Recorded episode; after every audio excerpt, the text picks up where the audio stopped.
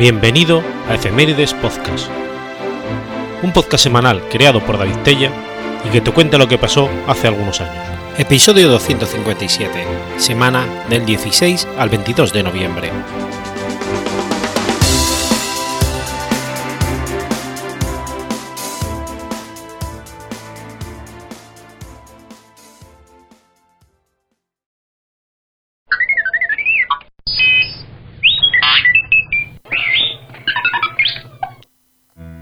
16 de noviembre de 1989. Es asesinado Ignacio Yacuría. Ignacio Yacuría de Ascochea fue un filósofo, escritor y teólogo español naturalizado salvadoreño, asesinado por militares salvadoreños durante la Guerra Civil. Nació en Portugalete, provincia, de Vizcaya, el 9 de noviembre de 1930 donde realizó sus estudios primarios. Cursó el bachillerato en el Colegio de los Jesuitas de Tudela. Y desde muy pronto, la autoridad y disciplina de su padre, oftalmólogo, marcó la pauta de su educación severa y recia, de cierto estilo elegante y austero, común con sus otros cuatro hermanos, todos varones. A los 17 años, el 14 de septiembre de 1947, ingresó en el noviciado de la Compañía de Jesús en Loyola, santuario y centro de estudio cercano a Azpeitia. En 1949 fue enviado a El Salvador al noviciado de Santa Tecla, siendo entonces su maestro el padre Miguel Elizondo, donde realizó su primera profesión de votos. Completó sus estudios de humanidades y estudió filosofía en Quito, donde conoció al padre Aurelio Espinosa Polit y al padre Ángel Martínez Baigorri, poeta. En el 55 se licenció en filosofía y entre el 55 y el 58 ejerció de formador de seminaristas diocesanos en el Seminario de San José de la Montaña. Innsbruck estudió teología.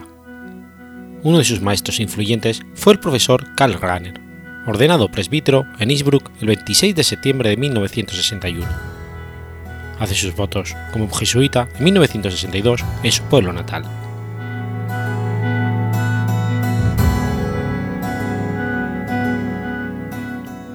Del 62 al 65, realizó los estudios para el doctorado en Madrid en la Universidad Complutense, bajo la dirección de Xavier Zubiri, quien siempre lo consideró como el continuador de su obra. Su tesis doctoral en la Universidad Complutense de Madrid lleva por título La principalidad de la esencia de Xavier Zubiri. Hace también los cursos de doctorado en teología, pero no presenta tesis, aunque sabemos que su principal preocupación era Dios y la realidad histórica. El 67 regresa a El Salvador para incorporarse a la Universidad Centroamericana José Simeón Cañas como profesor. Mantiene la colaboración con Xavier Zubiri y viaja a menudo a España. Pero la conferencia de Medellín marca también su reflexión y producción teológica orientada hacia la liberación. Desde el 68 hasta su muerte, será miembro del equipo rectoral, denominado Junta de Directores de la Universidad de UCA, de la que será un cualificado motor incluso antes de ser el rector. Ya en el 69 logra que la UCA asuma la revista de estudios Centros Americanos, en el que publica muchos de sus artículos filosóficos, teológicos y políticos. De 1970 al 73 se hace responsable de la formación de los jóvenes jesuitas de la provincia centroamericana, cargo que le lleva a conocer al padre Rupe, general de los jesuitas, defensor del principio de la encarnación en el trabajo pastoral, con quien siempre mantendrá una relación de afinidad. En 1972 es nombrado director del Departamento de Filosofía y en el 73 publica su libro Teología Política, obra que será editada posteriormente en inglés en Nueva York en el 76, bajo el título Freedom Made Fresh, The Mission of Freed and His Charlotte. En el 74 funda el Centro de Reflexión Teológica de la UCA y un año después participa en el homenaje a Karl Rahner sintetizando en un ensayo de las denominadas Tesis sobre la posibilidad, necesidad y sentido de una teología latinoamericana. En el 76 es nombrado director de la revista de estudios centroamericanos. la publicación del famoso editorial A sus órdenes mi capitán ocasionó la retirada del apoyo económico del gobierno salvadoreño a la UCA, provocando además una clara violencia paramilitar contra la universidad, a la que siempre Ignacio Yacuría quiso autónoma, respecto del poder civil y el poder eclesiástico, sobre todo a partir del año 79 en el que es nombrado rector, dos años después del asesinato del padre Rutilio Grande cuando el Yacuría estaba en España. El hecho sacudió espiritual e intelectualmente a la comunidad de los jesuitas y produjo una transformación interior en la persona del arzobispo Óscar Romero. Yacuría vive su primer destierro. Desde el 12 de marzo del 77, todos los jesuitas son amenazados de muerte. Yacuría vuelve a El Salvador en agosto del 78. 1979 se produce un golpe de Estado de la Junta de Gobierno en El Salvador. Fracasa este intento y se desencadena una cruel violencia y guerra en el país. En el 80, el 24 de marzo, es asesinado el arzobispo Óscar Romero durante la Eucaristía. Y a finales de ese mismo año, Yacuría sale de nuevo, esta vez desterrado a España, bajo la protección de la Embajada Española. Desde entonces, Yacuría aprovecha los viajes a España para dejar oír su voz en Europa y activar la publicación de algunas obras de Zubiri.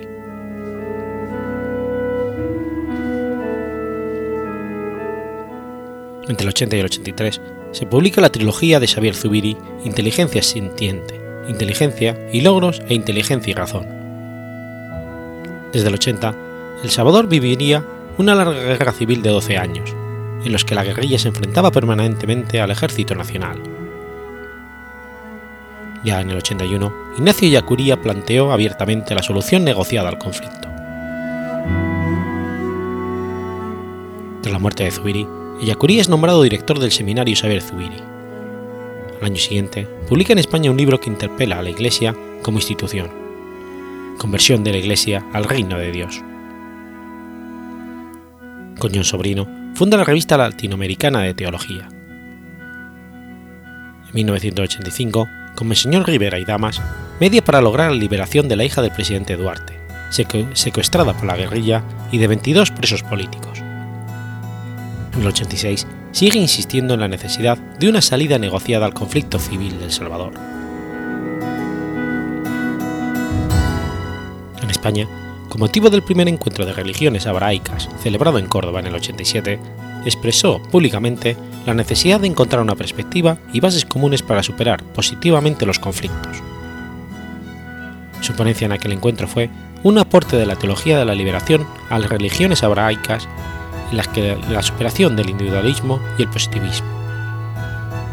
De hecho, ese mismo año durante el verano, con motivo de unas jornadas de reflexión y diálogo celebradas en la biblioteca de la Universidad Iberoamericana de la Rábida sobre las implicaciones sociales y políticas de la teología de liberación, Ignacio Yacuría volvería a reiterar públicamente la misma idea, instando a la reconciliación con el fin de hacer posible un proceso de democracia real y de convivencia pacífica. En esos momentos, España y Europa eran el lugar idóneo para expresar en voz alta su pensamiento, con el fin de que llegara a los centros de decisión y de poder internacional.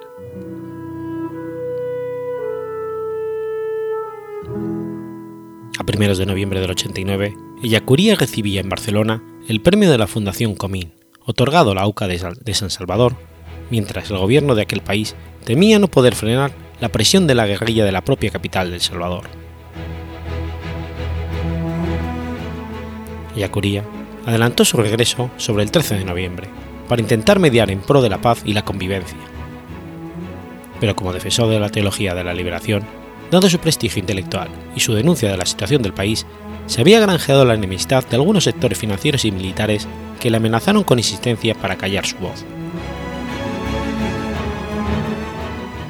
El 16 de noviembre de 1989 fue asesinado por un pelotón del batallón Atalacal de la Fuerza Armada del Salvador, bajo las órdenes del coronel René Emilio Ponce, en la residencia de la universidad, junto con los jesuitas Ignacio Martín Baró Segundo Montes, Amando López, Juan Ramón Moreno, Joaquín López y López. Fueron también asesinadas Elba Julia Ramos, persona al servicio de la residencia, y la hija de esta, Celina, de 15 años. En la actualidad, el cuerpo de Ignacio Yacuría yace enterrado en la capilla de la UCA.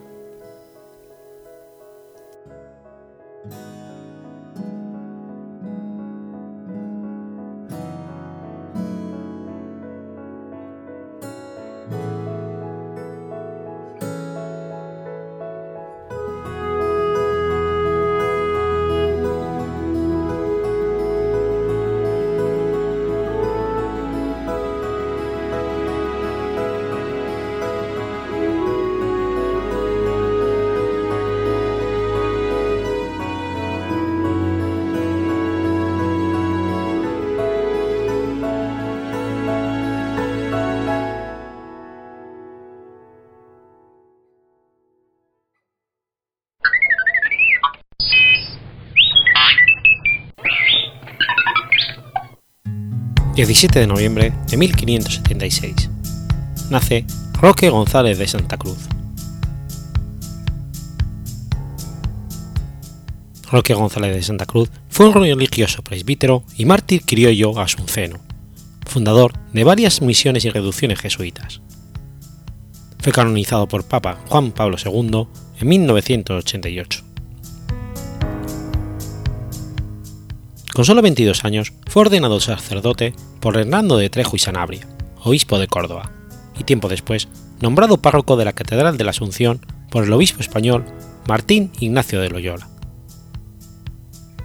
Se desempeñó en diversas actividades apostólicas y no aceptó el cargo de vicario general de Asunción porque quería llegar hasta los mismos indígenas para evangelizarlos.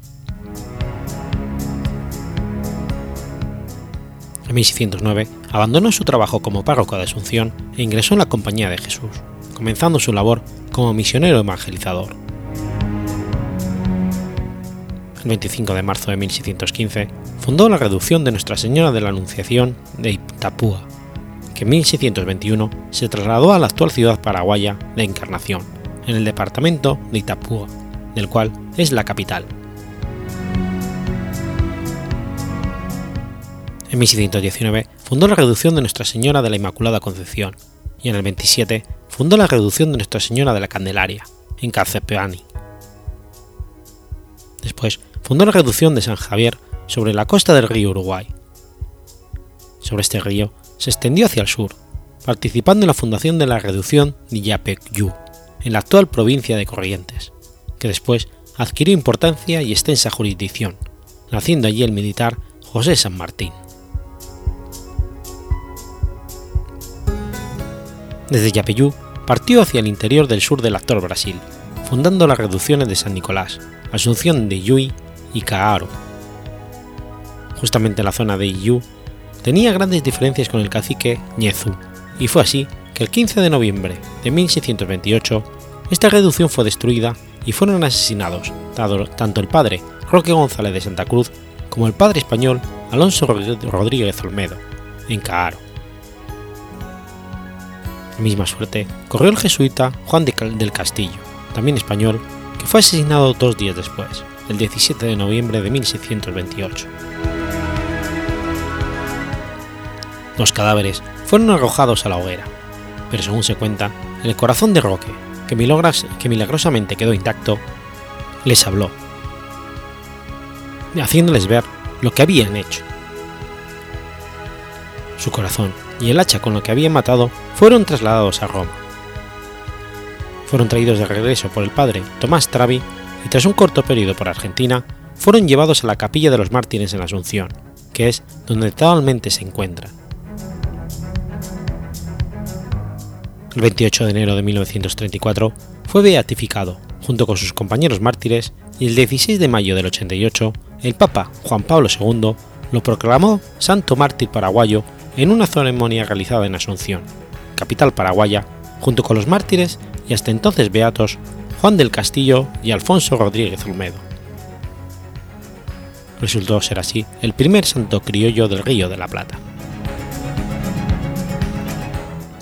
San Roque González de Santa Cruz es considerado el primer fundador de las actuales ciudades de Posadas, en Argentina, y de Encarnación en Paraguay. Además, el puente que une estas dos ciudades lleva su nombre en honor a su labor y dedicación por esta región rioplatense. También lleva su nombre la gigantesca represa que alimenta la central hidroeléctrica de Itaipú, en la frontera entre Paraguay y Brasil, sobre el río Paraná, la que fue inaugurada el 6 de mayo del 91 por los presidentes Andrés Rodríguez de Paraguay y Fernando Collor de Melo de Brasil. En dicha ocasión, en el edificio, en el oficio religioso, se escuchó la primera misa en honor a San Roque de Santa Cruz, para solistas, coro y orquesta, cuyo autor es el músico paraguayo José Luis Miranda Fiori. Además, hoy en día, en las capillas de San Ignacio, Guauzú, Paraguay, se tiene una estatua de él para recordarlo como el primer santo de Paraguay.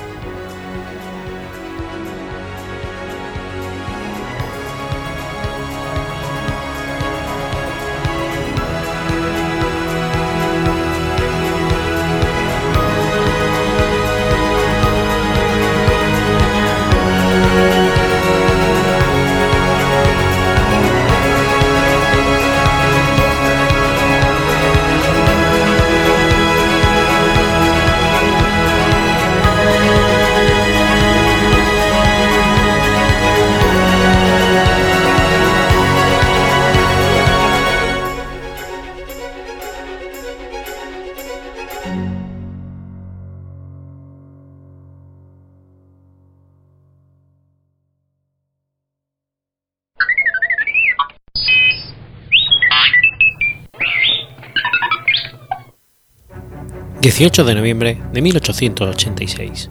Muere Chester Arthur.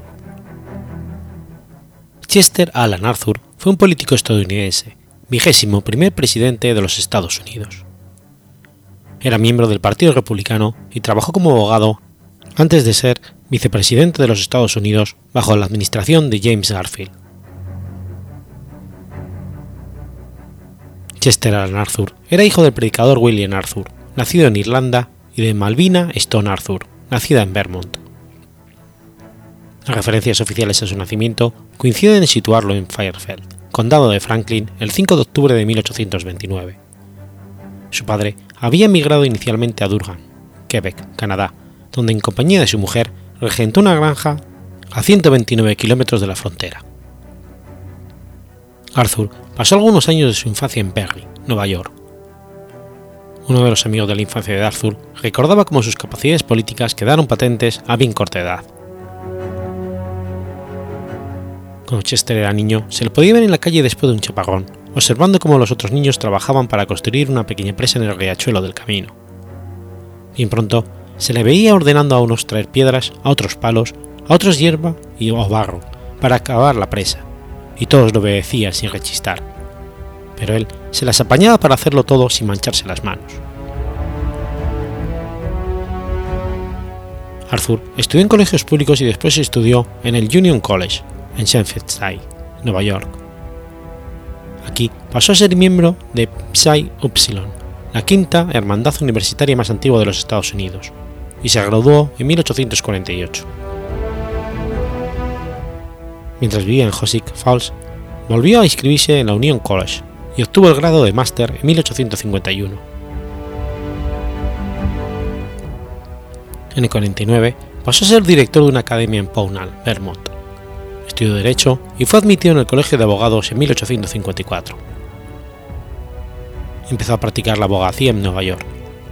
Fue uno de los abogados que defendieron con éxito a Elizabeth Yelgin Graham, juzgada después de haber sido negado un asiento en un tranvía de caballos debido a su raza. También participó activamente en la reorganización de la milicia del Estado. Durante la Guerra Civil de los Estados Unidos, sirvió como cabeza de logística del Estado durante el año 1861, y su tarea fue muy alabada.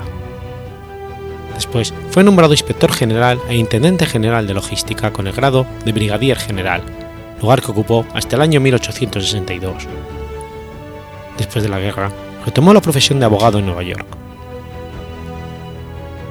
Con la ayuda de su mentor y jefe político, Roscoe Coughlin, fue nombrado el presidente Ulysses Grant recaudador del puerto de Nueva York desde 1871 al 78. En aquella época, se trataba de un cargo muy lucrativo e influyente, que algunos de sus predecesores habían ocupado contra la ley.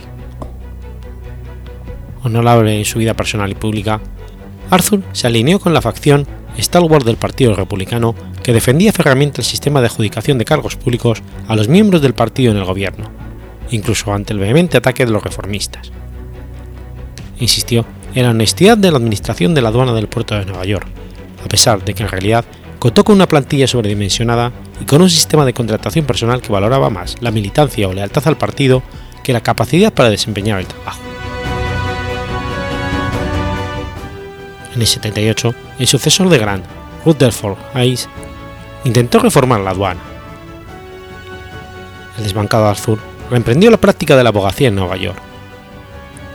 Coughlin y sus seguidores lucharon por una tercera nominación de Grant en la Convención Republicana Nacional de 1880 pero sin éxito. Grant y James Blaine se estancaron en, 36 votos, y entonces la convención eligió inesperadamente a James Garfield un veterano congresista y general de la Guerra Civil.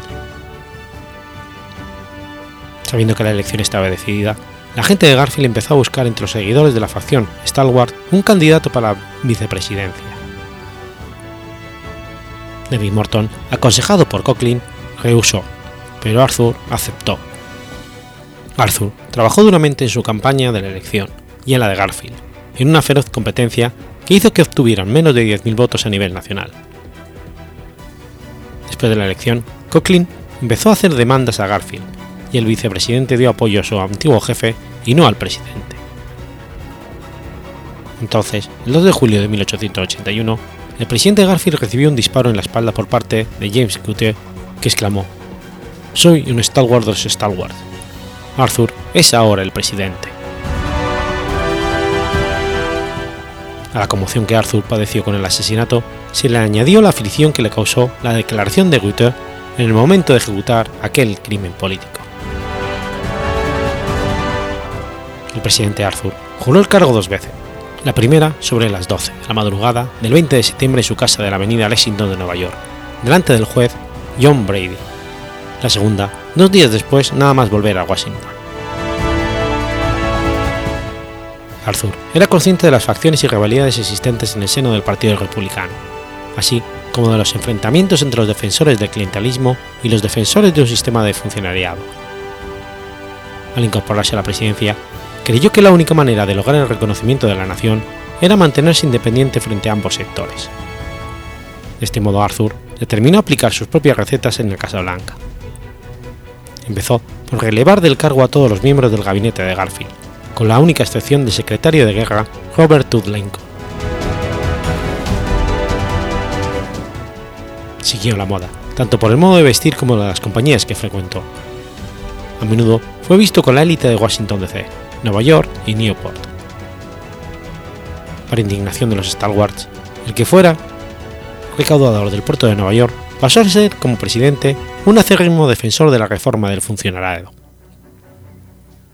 En el 83 consiguió que el Congreso aprobara la ley Pendleton, que establecía una comisión bipartita de la función pública que pudiera actuar contra la corrupción y contra la presión política sobre el personal a cargo de las administraciones públicas, y que estableciera un sistema de calificación que hiciera que algunos lugares de responsabilidad gubernamental fuesen obtenidos solo a través de oposición.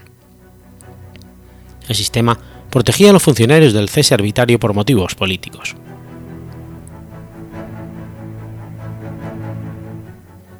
Por medio de actuar independientemente de los dogmas del partido, intentó reducir los aranceles para evitar que el gobierno soportara ingresos anuales extraordinarios.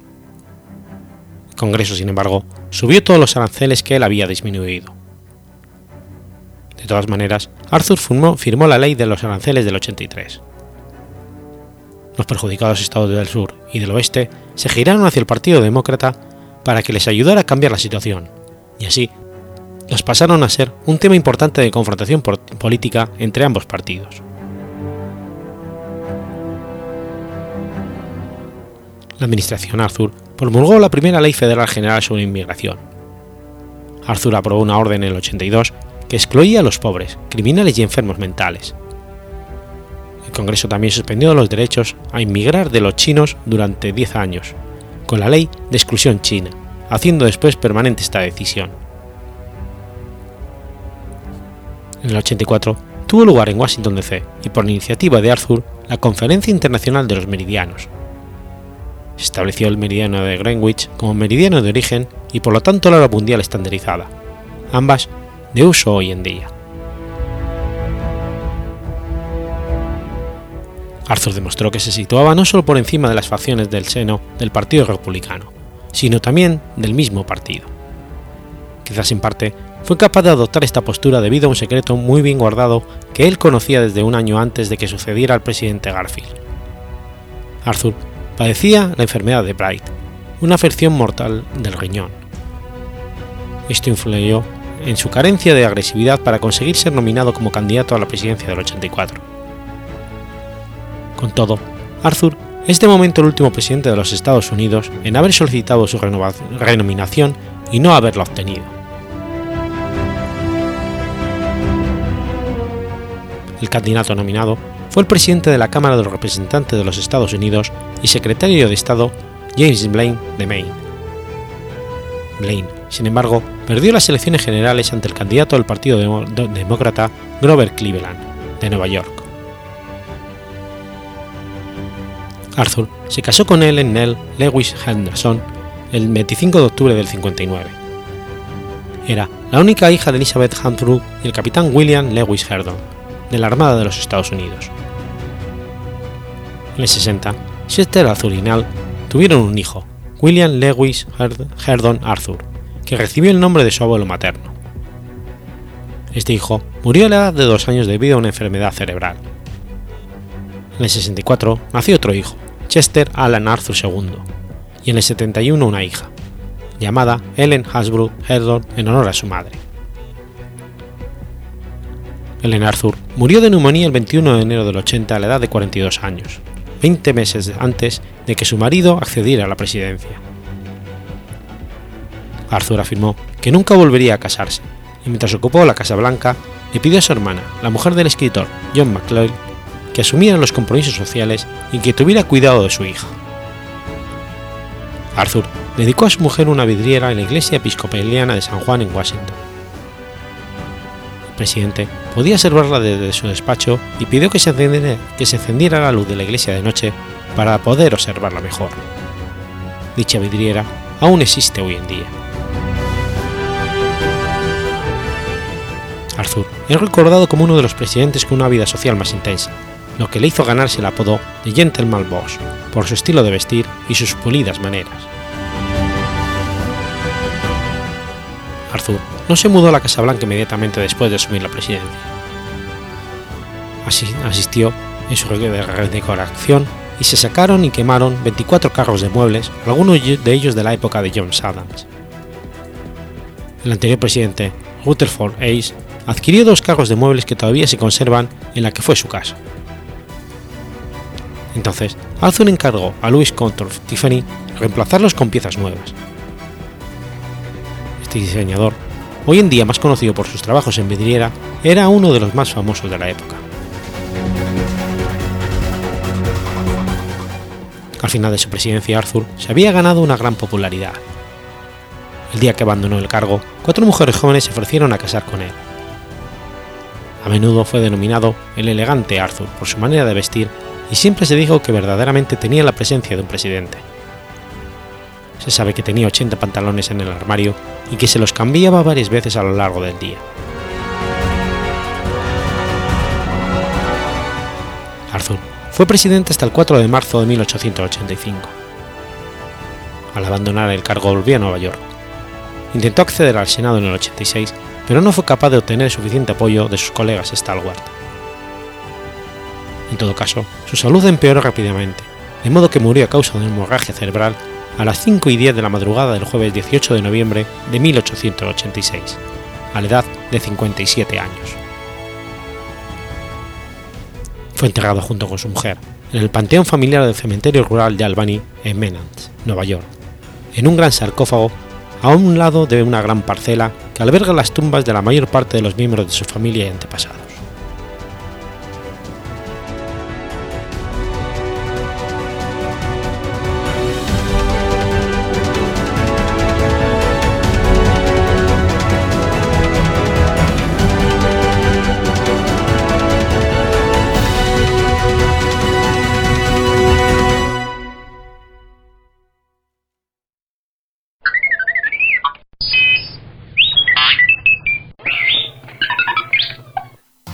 19 de noviembre de 2017. Muere Charles Manson. Charles Miles Manson fue un criminal, sectario y músico aficionado estadounidense, conocido por liderar lo que se conoció como la familia Manson, un grupo de seguidores de Manson que surgió en el desierto de California a finales de los años 60. Hijo de una joven soltera de 16 años, de nombre Kathleen Maddox, Charles nació en el Hospital General de Cincinnati. Su nombre completo, el Charles Miles Maddox. Tiempo después de su nacimiento, su madre, que estuvo brevemente casada con un, obrero llamado William Manson, lo puso este apellido. Su padre biológico parece haber sido un coronel llamado Walter Scott, contra quien Kathleen Manson interpuso una demanda de paternidad que dio lugar a un juicio acordado en 1937. Posiblemente, Charles Manson nunca conoció a su padre biológico. Muchos detalles acerca de la vida temprana de Manson son objeto de controversia, debido a la variedad de diferentes historias que se han ofrecido a los medios, muchas de las cuales resultaron ser falsas. La madre de Manson era supuestamente alcohólica. Según Manson, una vez su madre lo vendió por una jarra de cerveza a una camarera sin hijos, para que luego su tío recuperara al niño algunos días más tarde. Cuando la madre de Manson y su hermano fueron condenados a cinco años de cárcel por robar en una estación de servicio en el 39, en Charleston, Virginia, Manson se fue a la casa de sus tíos en Mackenzie, Virginia Occidental. En el 47, Kellen Maddox trató de llevar a Manson a un orfanato, pero no pudo porque no había plazas. El tribunal puso a Manson en Gould School for, for Boys, en Terre Indiana, una escuela para niños sin hogar. Después de diez meses, Manson se fugó para volver al hogar materno, pero su madre lo rechazó. Se sabe que su primer robo a mano armada fue en el 47, a los 13 años, y que atracó una tienda de alimentos. Después de este incidente, Manson fue encerrado en un reformatorio del que escapó cuatro días después junto con otro muchacho. En el camino, Manson y su amigo cometieron otros dos delitos a mano armada. En el 51, tras una serie de arrestos y fugas, Charles Manson fue enviado a prisión por conducir un vehículo robado. A finales del 52 ya había ocho cargos contra él. Fue transferido a otra prisión y liderado y liberado en el 54 por buen comportamiento. Ese año, con 19 años de edad, Manson se casó con Rosalie Young Willis, una enfermera de 17 años. Con ella tendría su primer hijo. Volvió a ser arrestado más tarde por robo de vehículos. En el 58 quedó en libertad provisional, pero fue arrestado nuevamente en el 61 por falsificación de cheques. Poco tiempo después, ya divorciado de su primera mujer, se casa con la prostituta Candy Leona Stevens. De este matrimonio nace Charles Luther Manson, su segundo hijo. Manson había pasado la mayor parte de su vida adulta en prisión, principalmente por robo de vehículos y fraude, aunque también fue acusado de prosenitismo. Por aquella época, y nuevamente en la cárcel, comienza su, su formación esotérica y su interés por la filosofía oriental. A finales de la década de los 60, Manson formó un grupo de personas en California que más tarde se denominó la familia Manson. El grupo estuvo involucrado en el asesinato de Gary Hinman en julio de 1969 y después ganó notoriedad nacional después del asesinato de la actriz Sharon Tate y otras cuatro personas en su casa el 9 de agosto del 69, y Leno y Rosemary y la Bianca el día siguiente. Los asesinatos de Tate y la Bianca fueron ejecutados por Tex Waxton y otros tres miembros de la familia Manson, actuando bajo las instrucciones específicas de él. También fueron responsables de otros asaltos, robos y crímenes y el intento del asesinato del presidente de los Estados Unidos, Gerald Ford, en Sacramento. Manson fue llevado a prisión estatal del condado de Los Ángeles el 22 de abril del 71 por siete cargos de asesinato en primer grado y un cargo de conspiración por la muerte de Abigail Ann Folger. Wojciech Froklowski, Steven L. Parent, Shannon Tate Polanski, Jay Severin, Leno y Rosemary LaBianca. Fue sentenciado a muerte. Cuando la pena de muerte fue declarada inconstitucional en el 72, se le volvió a condenar a cadena perpetua con la posibilidad de libertad condicional. Su sentencia de muerte original fue modificada por cadena perpetua el 2 de febrero del 77.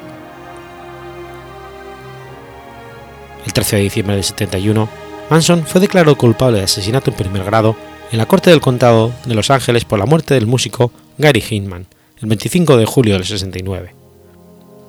También fue declarado culpable de asesinato en primer grado por la muerte en agosto de Donald Jerome Shorty C. El 25 de septiembre del 84, Jan Ostrom, de 36 años, parricida y consumidor de LSD, convicto en la misma prisión que Manson, trató de quemarlo vivo vertiéndole un bote de solvente para pintura y prendiéndole fuego. A pesar de sufrir quemaduras de segundo grado en el 20% de su cuerpo, Manson se recuperó de las heridas. Aun después de haber estado condenado al encierro de por vida, ocasionalmente el nombre de Charles Manson llega a los periódicos de todo el mundo. De vez en cuando consentía que algún periodista, incluso alguna televisión, le visitara en su retiro involuntario del mundo, como ocurrió en febrero del 87 con una cadena de televisión americana de gran audiencia. En 2012, una junta le negó por duodécima vez la libertad condicional a Manson, y según anunciaron entonces las autoridades penitenciarias, no volvería a tener otra oportunidad hasta el 27. En 2013, Manson estuvo a punto de casarse con una joven de 26 años de nombre Afton Star Elaine Barton, la cual estuvo visitándolo en prisión más de 7 años. Sin embargo, la licencia para casarse expiró recientemente sin que esto sucediera. En noviembre del 69, un observador de aves encontró en unos matorrales de la famosa calle Mulholland Drive el cuerpo sin vida de una joven mujer. La mujer había sido apuñalada más de 150 veces en diversas partes de su cuerpo. Su nombre permaneció oculto porque cuando fue encontrada entre los matorrales no tenía ninguna identificación y su familia nunca denunció su desaparición. Los detectives intentaron dar con su identidad, pero las técnicas de esa época eran muy limitadas. La víctima quedó identificada por las autoridades como Jane Doe 59. En junio de 2015, una amiga de la familia de la víctima encontró en un sitio web el perfil de Jane Doe 59. Después de que la familia se pusiera en contacto con el Sistema Nacional de Personas Desaparecidas y No Identificadas, las autoridades decidieron reabrir el caso para realizar pruebas de ADN, que finalmente revelaron la identidad de la mujer. La policía y la hermana de la víctima confirmaron que quien estuvo registrado durante años como Jane Doe 59 es en realidad Red Juberstone. El asesinato fue perpetrado tan solo tres días después de los asesinatos de Sharon Tate y la familia Labianca. El lugar del crimen queda a pocos metros también de dichos asesinatos. Actualmente las autoridades estadounidenses trabajan en el caso para saber si la familia Manson es culpable o inocente de este crimen. El 1 de enero de 2017, Manson fue llevado a un hospital de Bakersfield debido a un sangrado gastrointestinal. Una fuente le dijo a Los Angeles Times que Manson se encontraba en estado grave. Una semana después, Manson regresa a una prisión en el centro de California tras el problema médico. El 15 de noviembre, una fuente no autorizada para hablar en nombre del Departamento de Correcciones confirmó que Manson había ingresado en el hospital de Bakersfield aunque el Departamento de Corrección y Rehabilitación de California jamás lo confirmó. Manson fallece en el hospital cuatro días más tarde, el 19 de noviembre, una semana después de cumplir 83 años. Las causas subyacentes de la muerte fueron un paro cardiorrespiratorio y cáncer de colon. Tras una dura batalla legal por la propiedad de su cuerpo, finalmente Charles Manson sería incinerado cuatro meses después en la localidad californiana de Potterville.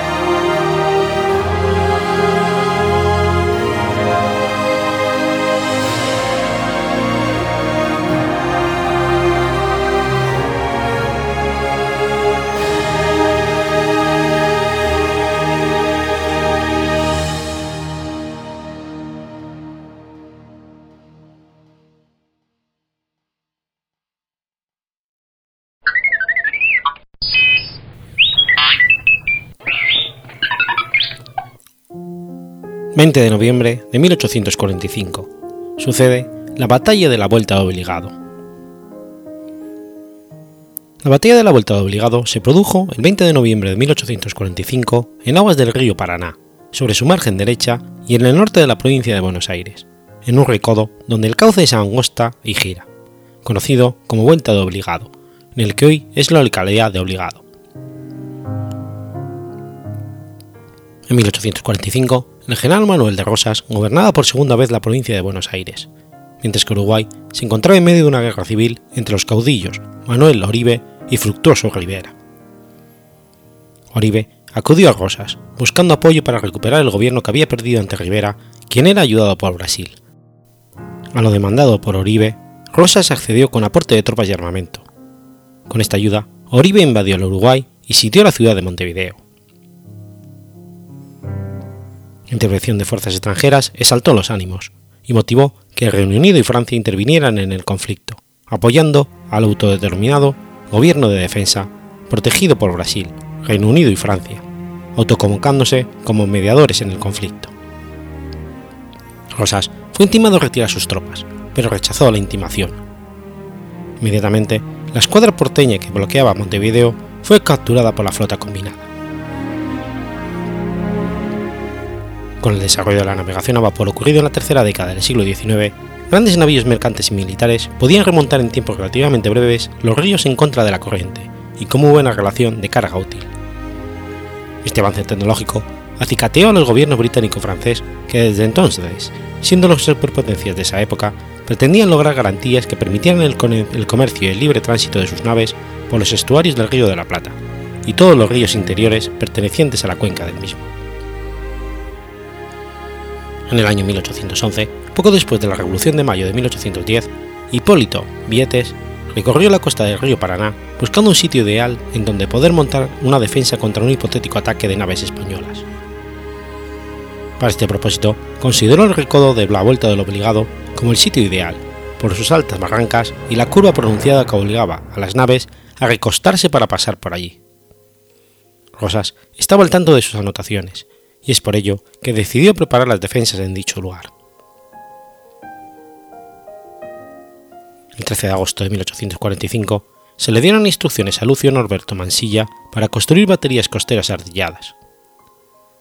Mansilla solicitó al juez de paz San Pedrino Benito Urraco que le informase sobre el armamento existente y la población de entre 15 y 70 años, y que pusiera en estado de asamblea a la milicia activa el 22 de agosto, pedía el envío de 30 tirantes de madera para la construcción de las baterías, y el 12 de noviembre envió a San Pedro al sargento mayor Julián Bendim, al mando de 170 y tantos soldados de caballería e infantería, para proteger la ciudad de un posible desembarco anglo-francés. En el marco de la, de la, Guerra Grande, una flota anglo-francesa, integrada por 22 barcos y 92 buques mercantes, fue interceptada por tropas argentinas, al mando del general Lucio Norberto Mansilla. Los europeos disponían de 418 cañones y 880 soldados, contra 6 barcos mercantes y 60 cañones de escaso calibre que, los, que lo puso Rosas. 11 buques de combate de la escuadra anglo-francesa navegaban por el río Paraná desde los primeros días de noviembre. Estos navíos poseían la tecnología más avanzada en maquinaria militar de la época, impulsando tanto a vela como con motores a vapor. Una parte de ellos estaban parcialmente blindados, y todos dotados de grandes piezas de artillería forjadas en hierro y de rápida recarga como los cañones de 24 libras y cañones de 36, granadas de acción retardada, obuses de fragmentación antipersona y cohetes con CREP. La principal fortificación argentina se encontraba en la Vuelta de Obligado, donde el río tiene 700 metros de ancho un recodo pronunciado dificultando la navegación a vela. El general Mansilla hizo tender tres gruesas cadenas de costa a costa, sobre 24 lanchones. La operación estuvo a cargo principalmente de un italiano inmigrante en Argentina, de apellido Aliberti. En la ribera derecha del río montó cuatro baterías artilladas con 30 cañones, muchos de ellos de bronce, con calibres de 8, 10 y 12, siendo el mayor de 20, los que eran servidos por una dotación de 160 artilleros. La primera, denominada Restaurador Rosas, estaba al mando de Álvaro José de Alzogaray. La segunda, el general Brown, al mando del teniente de marina Eduardo Brown, hijo del almirante. La tercera era la general Mansilla, comandada por el teniente de artillería Felipe Palacios, y la cuarta de reserva, y aguas arriba de las cadenas, se denominó Manuelilla, y estuvo al mando del teniente coronel Juan Bautista Torne.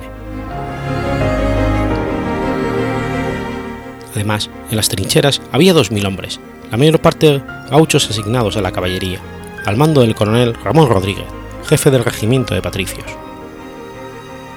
También participaron tropas del segundo batallón de patricios. En río estaba estacionado un bergantil, el republicano, que al mando de Thomas Craig tenía como misión cuidar las cadenas que cruzaban el río. Este buque fue volado por su tripulación durante el combate cuando su captura por el enemigo era inminente. El republicano estaba acompañado por los cañoneros Restaurador y Lagos, que consiguieron escapar indemnes hacia el paso del Tornelo tras la batalla. Aprovechando el relieve de la costa del río Paraná en ese lugar, Mansilla dispuso a gran parte de su tropa en una especie de playa baja ubicada antes de las barracas, que en ese punto tiene casi 20 metros de altura, considerando acertadamente los invasores anglo-franceses atacarían con su artillería primeramente a las baterías argentinas ubicadas en el alto de tales barracas. De este modo, las tropas argentinas ubicadas en la parte baja podían hostigar la aproximación a las costas de los navíos y hacer frente con mayor eficacia a los desembarcos invasores. El combate se inició al amanecer del día 20 de noviembre, primeramente con una escaramuza unos pocos kilómetros aguas abajo del río Paraná, cuando tres lanchones argentinos que patrullaban el río fueron atacados por la artillería de la flota anglo-francesa. A las 8 de la mañana, el vapor inglés al mando de Charles Houghton comenzó a cañonear las posiciones argentinas sin mucho efecto, pero a las diez y media, la flota invasora reunida, con su diluvio de proyectiles, comenzó a tener eficacia. Con un intenso cañoneo y fuerte descarga de cohetes, con Congrave sobre las baterías argentinas. Estas respondieron de inmediato, pero estaban en inferioridad de condiciones, ya que contaban con cañones de mucho menor alcance, mucho menor precisión y notable lentitud de recarga, en comparación con las piezas que poseían los invasores. Las tropas defensoras los recibieron con un viva la patria y los sones del himno nacional. Al encontrarse la nave capitana francesa de frente a las baterías defensoras, éstas abren fuego matando en el acto a 28 hombres de dicho buque, y dañando seriamente su arboladura, independientemente del gran ímpetu de las fuerzas defensoras. El intercambio de disparos causó desde su primer momento múltiples bajas en el bando argentino.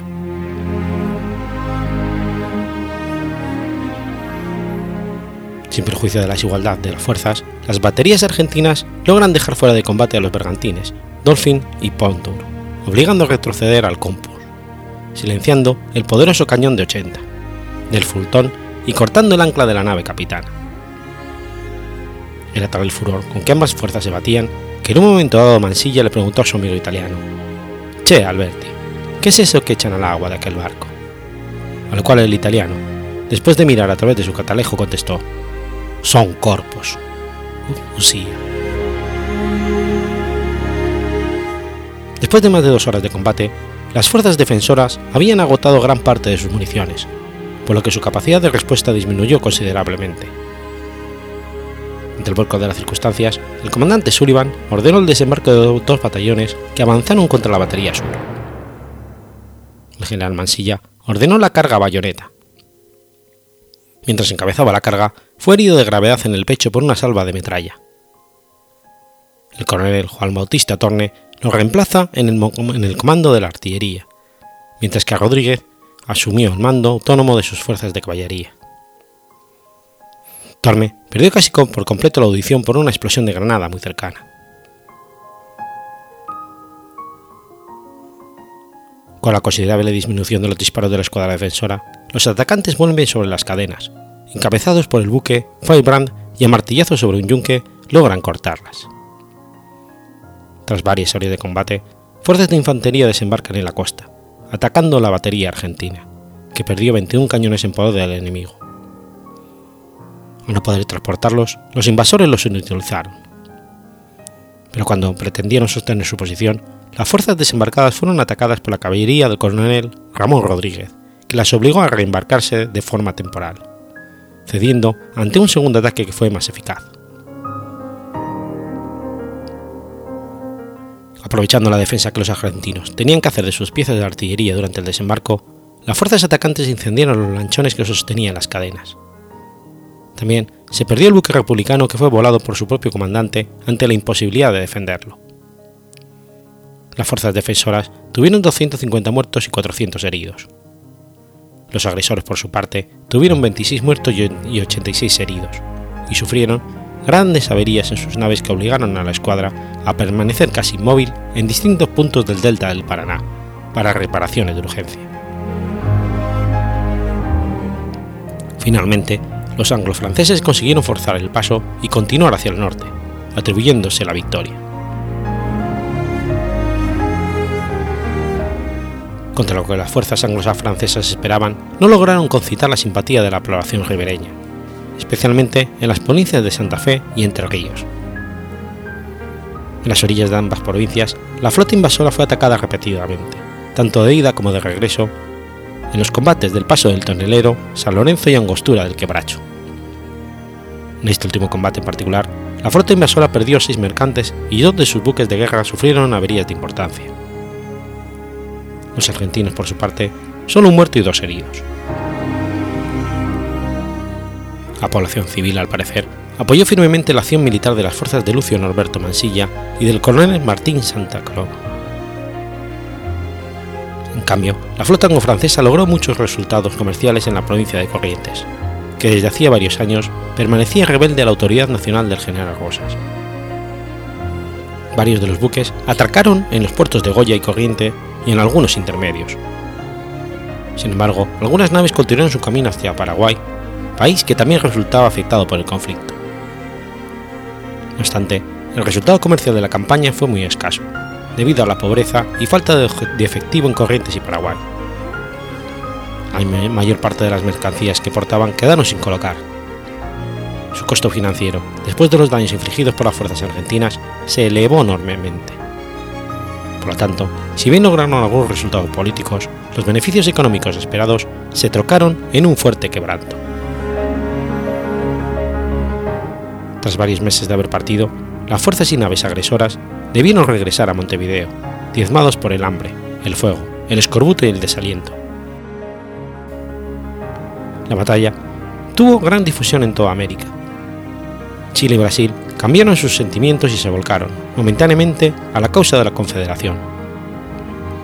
Hasta algunos unitarios, enemigos tradicionales de Rosas, se conmovieron, y el coronel martiniano Chilabert se ofrecía a formar parte del ejército de la Confederación.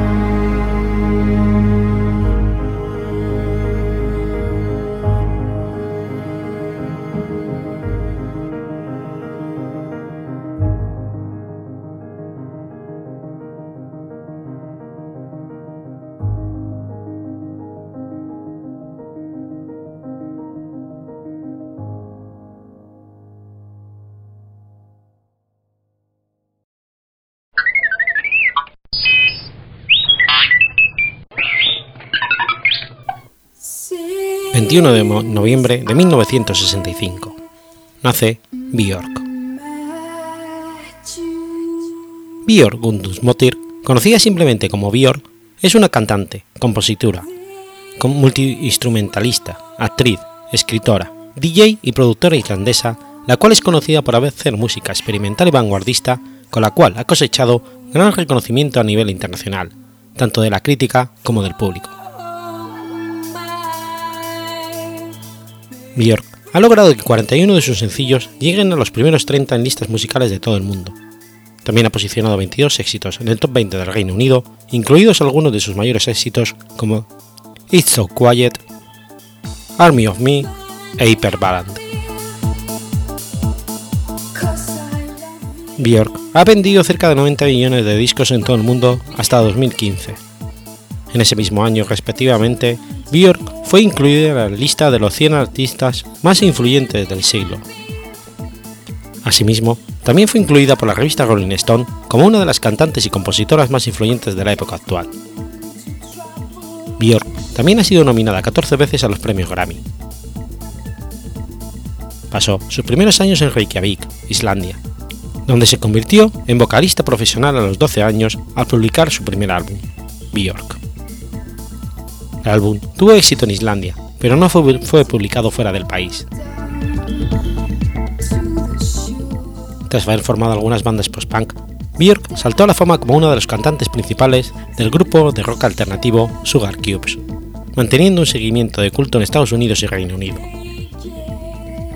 Tras la desintegración del grupo, Björk se mudó a Londres, donde comenzó una carrera en solitario. Debut, su segundo álbum lanzado en el 93, no solo estableció su nueva dirección artística, sino que también se convirtió en un éxito internacional. Debut Tour fue su primera gira internacional en el 93-94.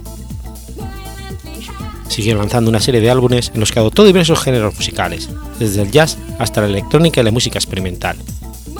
Obtuvo la aclamación de la crítica y siguió trabajando con importantes diseñadores de moda, productores y fotógrafos. Sus vídeos musicales, dirigidos por reconocidos directores como Michael Gondry, también han sido aclamados por la crítica. Dior protagonizó la película Dancing in the Dark de Lars von Trier, la cual ganó la Palma de Oro en el Festival de Cannes. Su interpretación le valió el premio a la mejor actriz de dicho festival y una nominación al Globo de Oro a la mejor actriz. Sin embargo, decidió no volver a actuar, optando por centrarse exclusivamente en la música. Su disco, Biofilia, se convirtió en el primer álbum de la historia en ser lanzado en formato Up Album, el cual es un ebook con objetos 3D interactivos, películas, animaciones y diagramas basados en datos científicos reales, con imágenes de la NASA, la Agencia Espacial Europea y la Agencia Japonesa de Exploración Aeroespacial. En 2011, la revista Wired informó que la cantante había vendido de 20 a 40 millones de copias en todo el mundo con sus primeros seis álbumes de estudio. Ha ganado cuatro premios Brit, cuatro MTV Video Music Awards, un premio Mojo, tres UK Music Video Awards y en el 2010 el premio de música polar de la Real Academia Sueca de Música en reconocimiento por su música y letras profundamente personales, sus arreglos preciosos y su voz única. En 2001, Björk recibió la Orden Nacional del Mérito francesa. Además, ha sido nominada a un premio Oscar y Globo de Oro a la mejor canción original. Ocupó el puesto 29 en las 100 mujeres más grandes en la música, del VH1, el octavo lugar en las 22 mejores voces de la música de la MTV y el 60 puesto de las 100 más grandes cantantes de todos los tiempos de la revista Rolling Stone.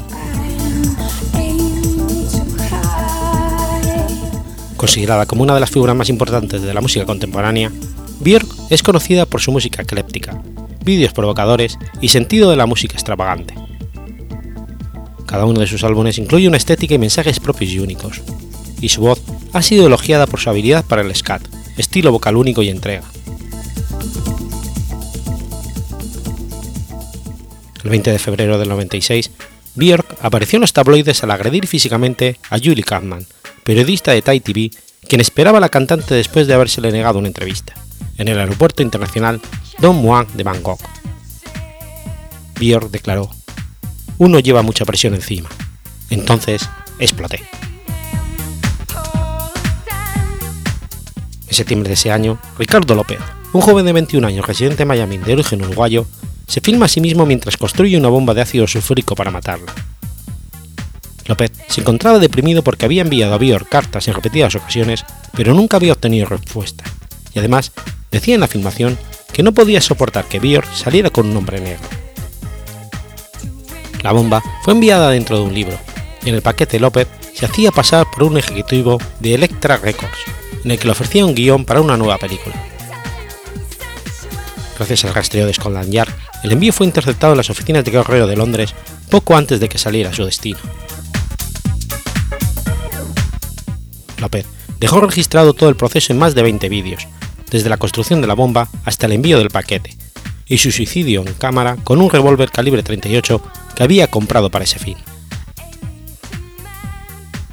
Horrorizada por el acontecimiento, Björk se exilió a Andalucía, donde grabó la canción Broken, inspirada en este incidente, y se separó de Goldie.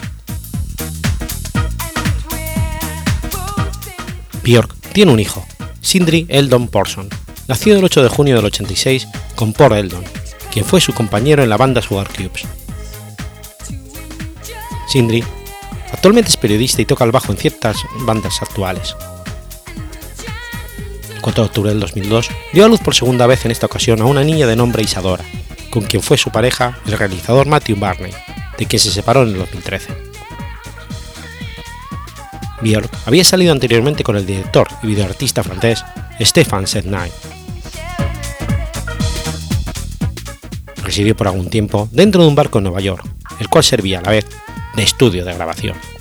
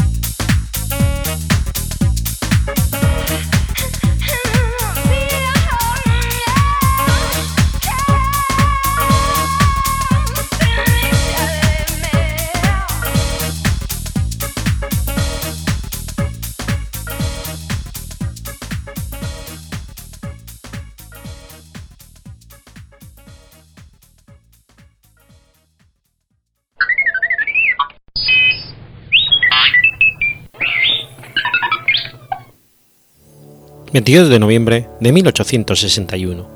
Sucede la, matanza de Cañada Gómez. Se conoce como la matanza de Cañada Gómez a la incursión sorpresiva de tropas del Ejército de Estado de Buenos Aires sobre las unidades del Ejército de la Confederación Argentina acantonadas en la zona de la localidad de Cañada de Gómez, el 22 de noviembre de 1861. La batalla de Pavón, librada el 17 de septiembre de 1861, había marcado una victoria en el campo de batalla del ejército de la Confederación Argentina. Pero una retirada de Urquiza, que permitió al derrotado ejército del Estado de Buenos Aires, comandado por Mitre, que había retirado sus tropas hacia San Nicolás, rearmar sus fuerzas y avanzar sobre tierras santafesinas.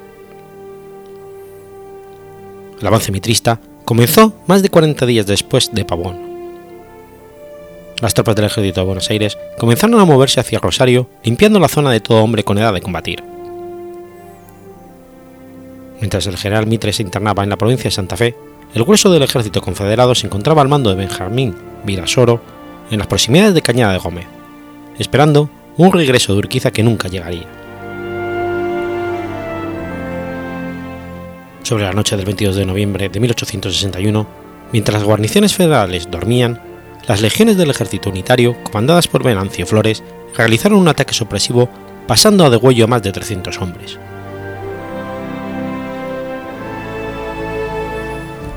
Sobre los hechos, Juan Andrés Kelly Oves, ministro de guerra del general Mitre, le informó al gobernador delegado Manuel Ocampo. El suceso de la caña de Gómez es uno de los hechos de armas que aterrorizan al vencedor. Esto es lo que le pasa al general Flores, y es por ello que no quiere decir detalladamente lo que ha pasado. Hay más de 300 muertos, mientras que por nuestra parte solo hemos tenido dos muertos. Este suceso es la segunda edición de la matanza de Villamayor, corregida y aumentada. Para disimular más la operación confinada al general Flores, se le hizo incorporar toda la fuerza de caballería de la división de Córdoba enemiga. Los que no sucumbieron durante esa noche fueron incorporados al ejército mitrista, pero desertaron a la primera ocasión. Por lo tanto, en adelante ya no, ya no habría más incorporaciones forzosas, sino que todos los prisioneros federales serían degollados.